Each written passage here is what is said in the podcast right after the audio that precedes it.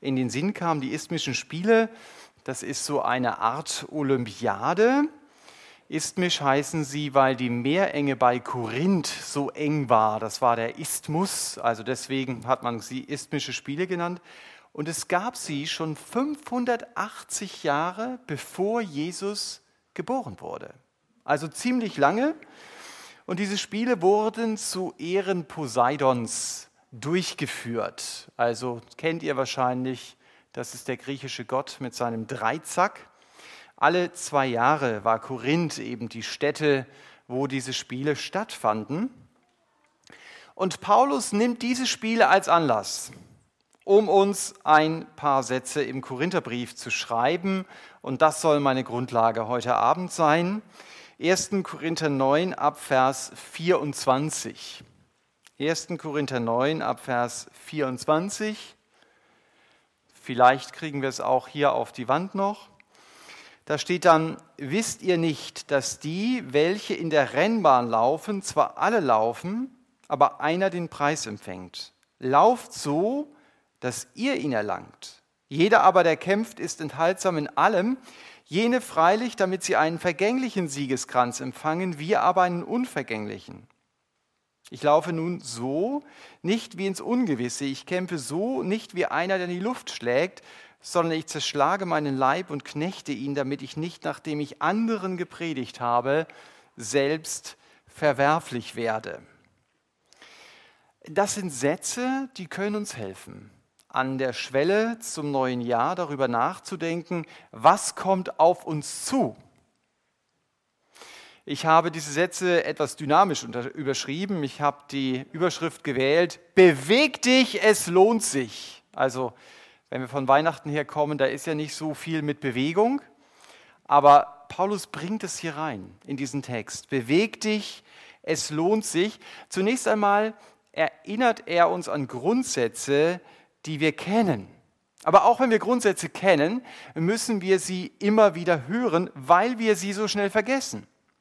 Und deswegen sagt der Apostel Paulus hier, wisst ihr nicht? So beginnt er ja. Und er setzt im Grunde genommen voraus, natürlich wisst ihr das. Denn was ich nicht weiß, das kann ich auch nicht tun. Wir wollten letztens ein technisches Gerät auspacken, aber wir bekamen es nicht aus der Packung. Und einen Hammer wollten wir nicht nehmen. Was macht man, wenn man nicht weiß, das passiert mir relativ selten, wie man eine Packung öffnet? Das habe ich auch schon gelernt. Man googelt nach Unboxing und dann setzt man diesen Gerätenamen ein. Und richtig, ich habe es gefunden. Andere Leute hatten nämlich auch dieses Problem, dass sie die Packung nicht aufbekamen. Und wir haben dort gesehen, wie man diese Packung aufmacht. Und äh, dann war die, unsere Verpackung auch ruckzuck auf und der Gegenstand war immer noch heil. Also um Dinge richtig zu machen, muss ich erst mal wissen, wie es geht. Das ist mal so der Grundgedanke, den Paulus hier bringt. Aber das ist nicht alles. Viele Ehemänner wissen, wie man den Mülleimer runterbringt. Trotzdem ist das nicht ihr Lieblingssport. Also Dinge zu wissen heißt nicht, dass ich sie automatisch mache. Was ich brauche, ist Motivation. Und um die geht es Paulus hier. Er schaut mit uns auf die 192 Meter lange Rennbahn und sagt, sieh mal, da laufen die Sportler und sie laufen alle. Aber nur einer von ihnen wird als erster über die Ziellinie kommen und dieser eine, der wird den Siegespreis bekommen. Bei den Spielen Korinth war das ein geflochtener Kranz aus Blättern und diese Blätter, die sind dann später verwelkt. Und deshalb sagt Paulus hier, der Siegeskranz, den die Sieger in Korinth bekommen, der ist vergänglich. Aber der Kranz, der auf dich wartet, wenn du mit Jesus unterwegs bist, der ist unvergänglich. Der ist ewig. Das ist ein Vergleichspunkt hier. Und deshalb heißt mein erster Gedanke, beweg dich, es lohnt sich, am Ziel anzukommen. Beweg dich, es lohnt sich, am Ziel anzukommen ich kann als Christ in meinem Alltag ziemlich himmellos unterwegs sein. Diese Erde hat mich so fest im Griff, dass ich ganz vergessen habe, ich bin für den Himmel gemacht.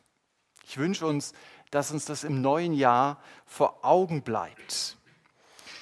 Und so wie der Sieger bei den isthmischen Spielen unter dem Jubel der Massen diesen Siegeskranz aufgesetzt bekommt, so soll ich innerlich jubeln, wenn ich daran denke, es wird einen Moment geben, an dem Jesus selbst mir diesen Siegeskranz auf mein Haupt setzen wird. Mensch, das wird der wichtigste Moment meines Lebens sein. Dann bin ich am Ziel. Dann bin ich für alle Ewigkeit zu Hause. Und die Bibel sagt, dann gibt es keine Träne mehr, dann gibt es kein Leid mehr, da gibt es keinen Tod, da gibt es kein Abschiedsnehmen, dann beginnt eine Ewigkeit, wo der Herr Jesus als das Lamm im Mittelpunkt stehen wird und so wie wir es gerade eben gemacht haben, wir dürfen ihn anbeten. Ich wünsche mir, dass wir im kommenden Jahr unsere Augen immer wieder wegwenden können von dem, was unsere volle Aufmerksamkeit fordern will und uns Sorgen machen will. Gerade im Sinne dieses Bibelverses, den der Willi uns vorgelesen hat. Nimm dir immer wieder Zeit, dir diesen Tag, an dem du vor Jesus stehst, an dem du diesen Siegespreis bekommst, dir wirklich träumend vorzustellen. Wie wird das sein? Es kann mir helfen, mein echtes Ziel im Auge zu behalten. Denn wenn ich über den Himmel nachdenke, dann wird manches, was mein Denken jetzt besetzen will, mir so zweitklassig vorkommen. Wenn ich mit dem Himmel lebe, dann verliert sehr oft die Schwere meines Heute sein Gewicht. Paulus sagt das so eindrücklich mal in Römer 8. Er sagt, die Leiden dieser Zeit fallen nicht ins Gewicht verglichen mit der Herrlichkeit, die an uns geoffenbart werden soll. Er hat das Ziel im Auge. Deswegen hat er sich bewegt. Und das war das, was ihn bewegt hat, eben dieses Ziel, die Hoffnung auf den Himmel. Das hat ihm die Motivation gegeben, nicht aufzugeben. Und weil Paulus zu diesem himmlischen Ziel unterwegs war, hatte er aber auch Teilziele, die dann im Himmel wichtig sein werden. Wenn 2019, das wird ja morgen beginnen, ein Jahr wird, in dem wir mit der Realität des Himmels leben, dann wird es uns garantiert leichter fallen, für die Dinge zu leben, die Gott wichtig sind. Und unser Leben eben nicht an uns selbst zu verschwenden. Und wir merken, Paulus war hin und weg, wenn er an dieses Ziel dachte. Wenn der Apostel Paulus hier von einem Wettkampf redet, dann meint er nicht, logischerweise nicht, ich muss mir mein Heil erarbeiten. Beim Siegeskranz geht es nicht um mein Heil, da geht es um die Frage, stehe ich einmal mit leeren Händen vor Jesus? War mein Leben hier eine Nullnummer. Paulus will natürlich nicht sagen, nur einer bekommt den Siegeskranz und alle anderen bekommen den Siegeskranz nicht. Denn Paulus kannte die Situation in Korinth genauso gut wie seine Leser. Und jeder Korinther wusste, es kann nicht jeder an den Start gehen bei diesen Spielen. Es gibt bestimmte Bedingungen. Und diese Bedingungen oder zwei wesentliche Bedingungen, um zum Lauf zugelassen zu werden, waren erstens, der Läufer musste ein Vollbürger sein und zweitens, er durfte kein Sklave sein. Bei uns ist das nicht anders. Nur wer jetzt schon Vollbürger des Himmels ist, der darf an den Start gehen. Auch wenn ich noch fern der Heimat lebe. Und dieses Bürgerrecht, das habe ich mir nicht erarbeitet. Das hat Gott mir geschenkt. Und wenn ich darüber nachdenke, dann kann ich nur dastehen und sagen, wow, diese Liebe Gottes, die werde ich nicht wirklich verstehen können. Ich werde es nicht verstehen können, dass Gott mir den Pass seines Sohnes geschenkt hat und dass er meinen Namen dort reingeschrieben hat. Und damit kann ich zu Recht sagen, ja, auch ich gehöre diesem lebendigen Gott, auch ich habe eine Wohnung in der Herrlichkeit. Mach dir das immer wieder bewusst. Du bist ein Vollbürger des Himmels, wenn du mit Jesus unterwegs bist. Ich bin letztens durch eines der Stuttgarter Villenvierteln gegangen. Es war abends, man konnte in manche Wohnung hineinschauen. Das sah wirklich gut aus. Und auf meinem Weg kam mir dann ein Gedanke. Ich habe gesagt, Herr, das sind tolle Häuser. Aber das ist alles nur temporär. Die Hausbesitzer müssen ausziehen, ob sie wollen oder nicht. Die müssen irgendwann mal sterben. Aber die Wohnung, die wir von dir als deine Kinder bekommen, die ist erstens schöner und vor allen Dingen, wir werden für immer dort sein. Das ist zielorientiertes Leben. Der Gedanke hat mich echt gefreut. Und er hat mir geholfen, stärker zu sehen, was kommt. Und mich daran zu erinnern, Mensch, ich bin ein Himmelsvollbürger. Und deshalb beweg dich. Es lohnt sich, am Ziel anzukommen. Lass dich durch das Ziel motivieren. Es gibt kein Ziel, das größer ist. Kein Ziel, für das es sich lohnt, mehr zu leben.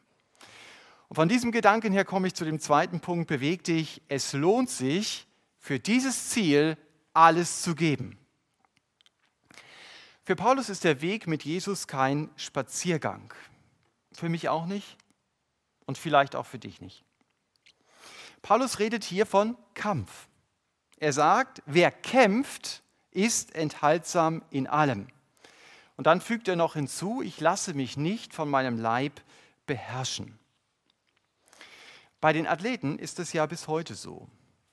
Wenn du auf dem Siegertreppchen stehen möchtest bei der Olympiade, dann musst du alles geben. Da wird jahrelang gekämpft, manchmal jahrzehntelang, Tag für Tag, Stunde für Stunde. Du machst immer die gleiche Übung, um vielleicht mal ein Zehntel besser zu sein. Sagst du, wow, ich war heute ein Zehntel besser. Also wenn wir da nicht drinstehen, können wir uns das gar nicht irgendwie vorstellen. Aber Sportler verzichten auf sehr viel. Sie machen sehr oft nicht das, was ihnen wirklich gefällt, weil alles dem Sport und dem Training untergeordnet wird. Ich weiß nicht, hat jemand den äh, Fabian Hambüchen gesehen in Rio bei seinem Reckturnen zum Gold? Gibt es da jemanden? Echt nicht? Wow, den habe ich sogar gesehen. Ja, okay. Das, das, war Wahnsinn, was der Mann da geboten hat. Ähm, also, wie er geturnt hat, da ist Achterbahn mit Looping echt Kindergarten dagegen. Ja, also wo ich dann reingehe, wow, wie schaffe ich das? Das war richtig, richtig gut. Dann gelesen, das waren in der Endphase mehr als elf Jahre hartes und intensives Training. Ich las dann den lapidaren Satz, Turner sind ja Schmerzen gewohnt, weil sie eben immer wieder verletzt sind. Wenn du Turner bist, na super, das tröstet dich. Ähm, aber wahrscheinlich ist genau das deine Lebenswirklichkeit.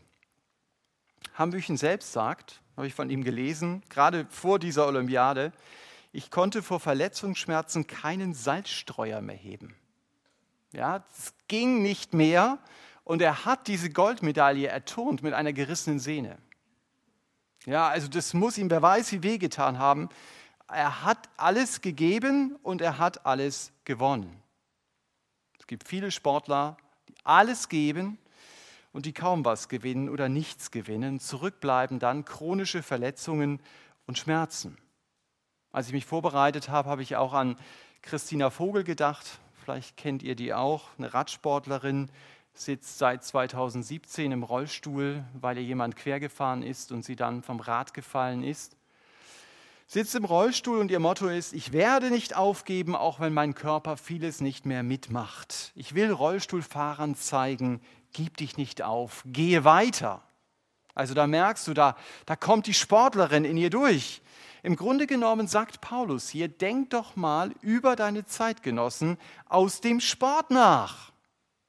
Als ich das so las, da habe ich gedacht, Mann, der Paulus, der hätte wahrscheinlich in manchen Gemeinden richtig Druck bekommen. Wie kann man die isthmischen Spiele als Beispiel nehmen? Das ist doch klar, dass das für den Poseidon ist. Macht Paulus hier aber. Er sagt, nimm dir mal den Sport als Beispiel, denn genau diese Sportler können ein Beispiel für dich sein, egal ob sie mit Jesus unterwegs sind oder nicht.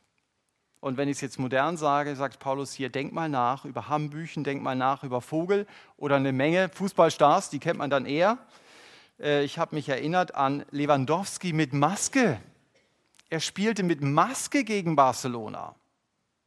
Einige wissen vielleicht, warum er mit Maske spielte. Weil er eine Gehirnerschütterung hatte, weil er einen Oberkieferbruch hatte und einen Nasenbeinbruch. Und er ließ sich trotzdem aufstellen. Andere Leute liegen da im Bett. Auf der anderen Seite muss man fragen, wahrscheinlich ist es auch gesünder, im Bett zu bleiben, als mit Maske auf dem Spielfeld rumzuflitzen. Aber es scheint wirklich so zu sein, was Paulus hier sagt. Sportler geben alles. Wirklich alles für ihren Sport. Und das nimmt er als Vergleich. Und er sagt, frag dich, wenn du mit Jesus unterwegs bist, ob du bereit bist, für ihn alles zu geben. Das ist eine Frage, was ist mir das wert? Also wenn ich alles im Sport gebe, dann zeigt es mir, was mir der Sport wert ist. Was Jesus mir wert ist, das wird nicht daran deutlich, wenn ich laut mitsinge, ein Leben gegeben für den Herrn der Welt. Ich, ich liebe das Lied, aber ich kann das ganz schmerzfrei mitsingen, ohne dass das wirklich stimmt, was ich da singe. Was Jesus mir wert ist, das sieht man ganz woanders. Da, wo man nicht hinsehen kann. Das sieht man vielleicht an meinem Bankkonto. Ist es mir wichtig, Gottes Sache auch finanziell zu unterstützen?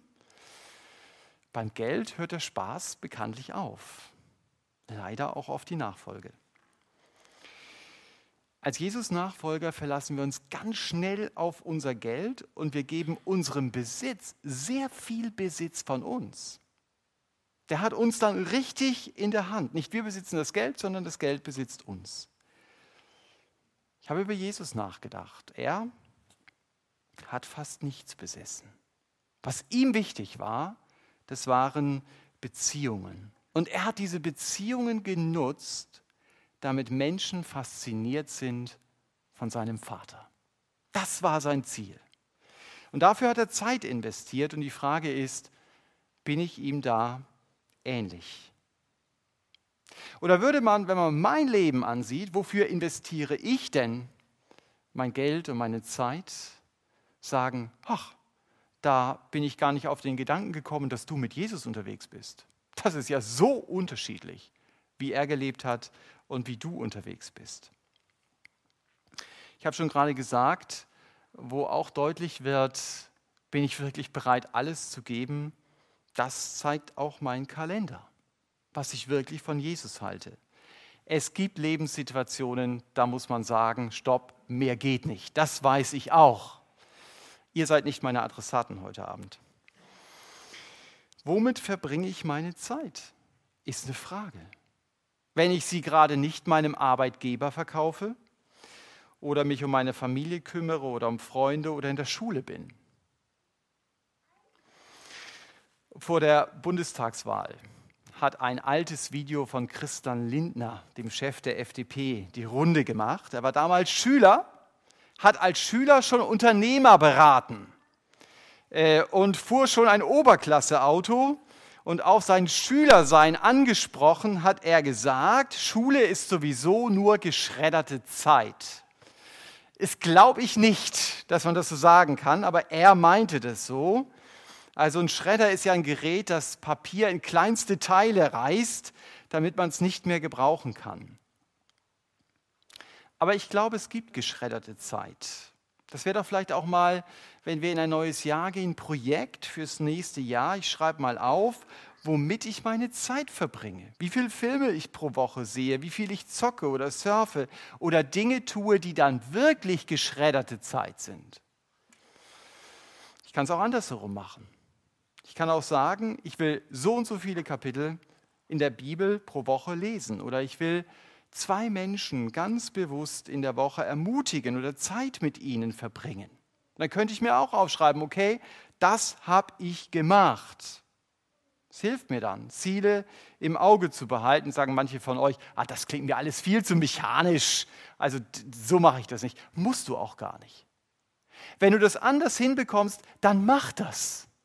Aber wenn du nur da stehst und sagst, das ist mir zu mechanisch und auf der Stelle sitzen äh, stehen bleibst, dann sage ich, dann mache ich das lieber, anstatt an der Stelle stehen zu bleiben, um weiterzugehen. Zu sagen, Herr, du sollst es mir wert sein, dass ich meine Zeit für dich einsetze. Und dass ich mich auch immer wieder mit Menschen in Verbindung bringe, die das auch als Motto in ihrem Leben haben.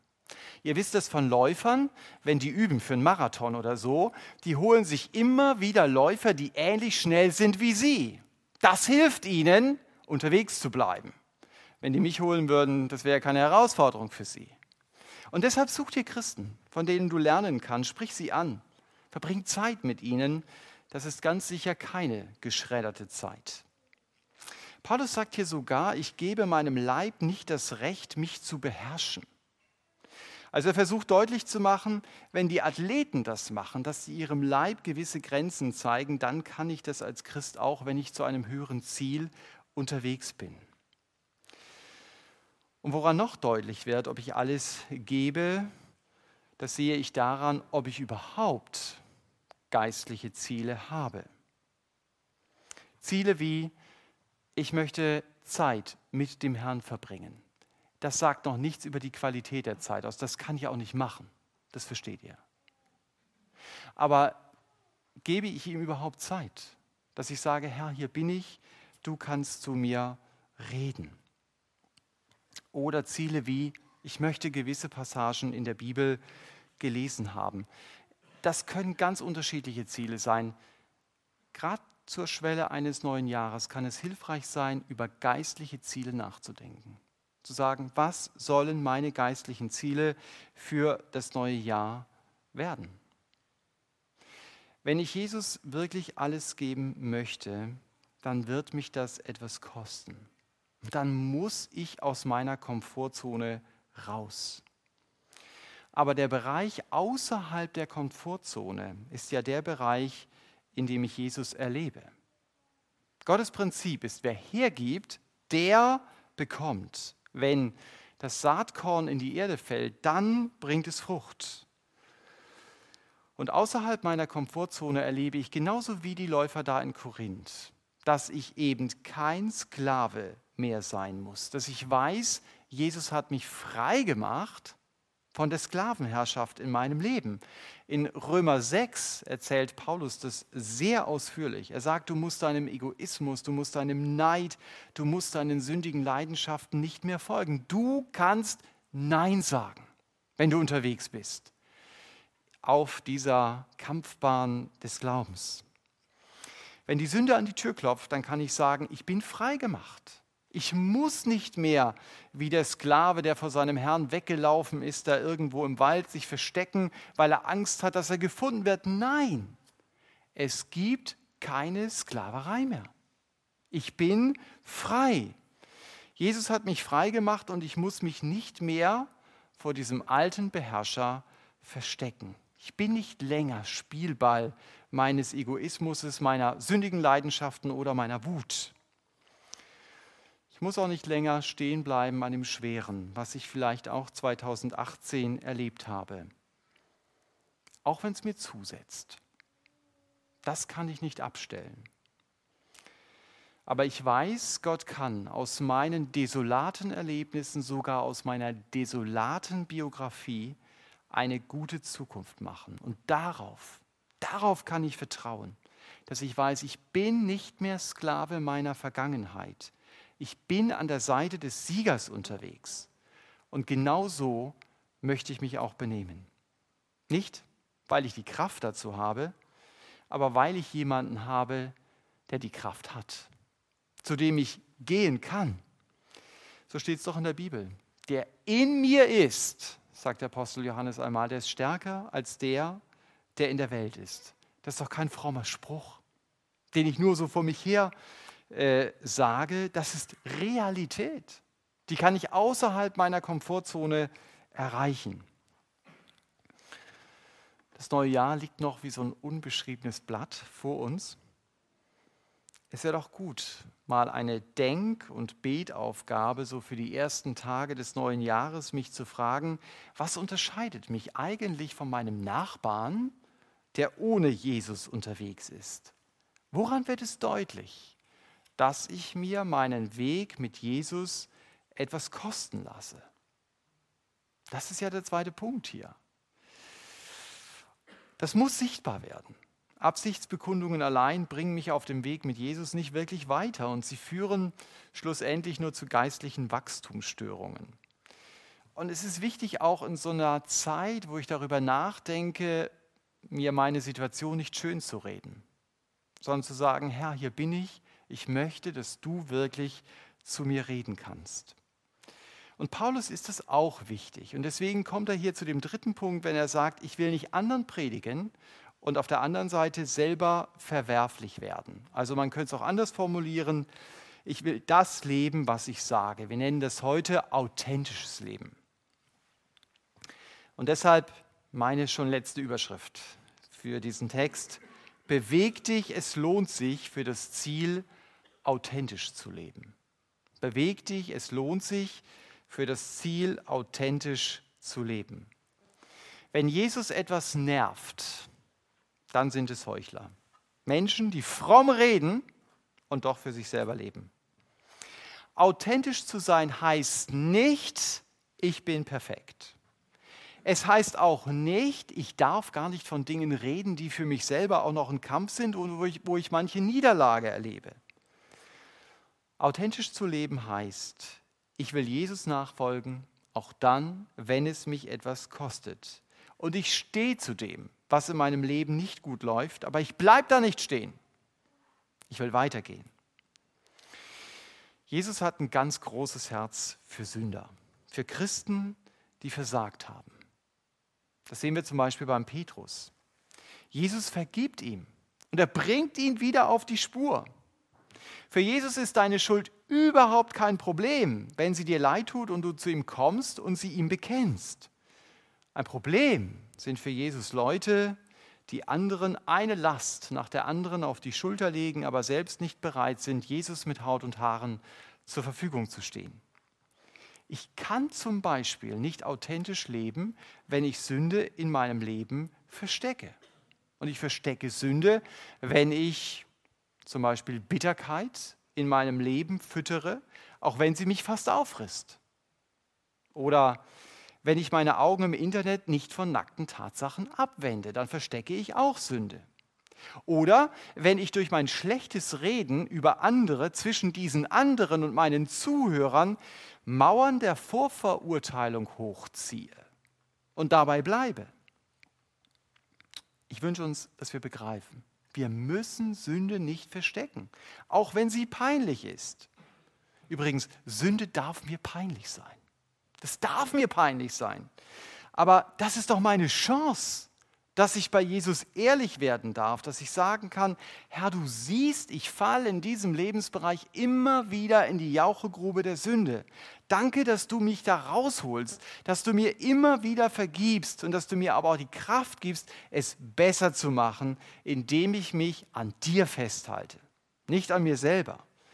Unser Problem ist nicht, dass wir zu schwach sind gegen die Sünde. Unser Problem ist, dass wir uns an uns selber festhalten und nicht am Herrn. Und wie halte ich mich an diesem starken Herrn fest?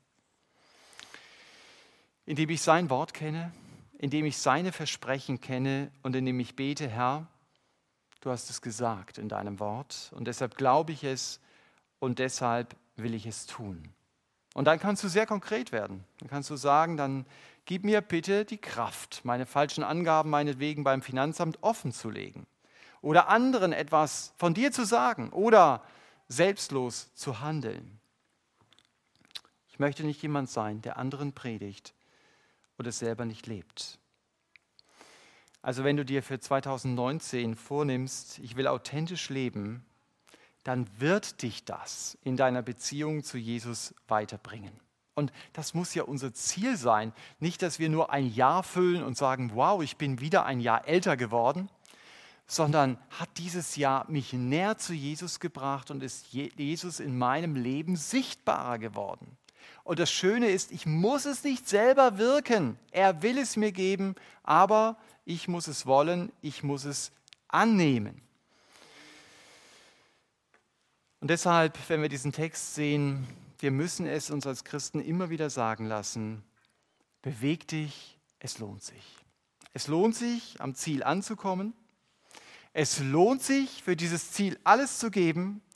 Und es lohnt sich, für dieses Ziel authentisch zu leben. Amen.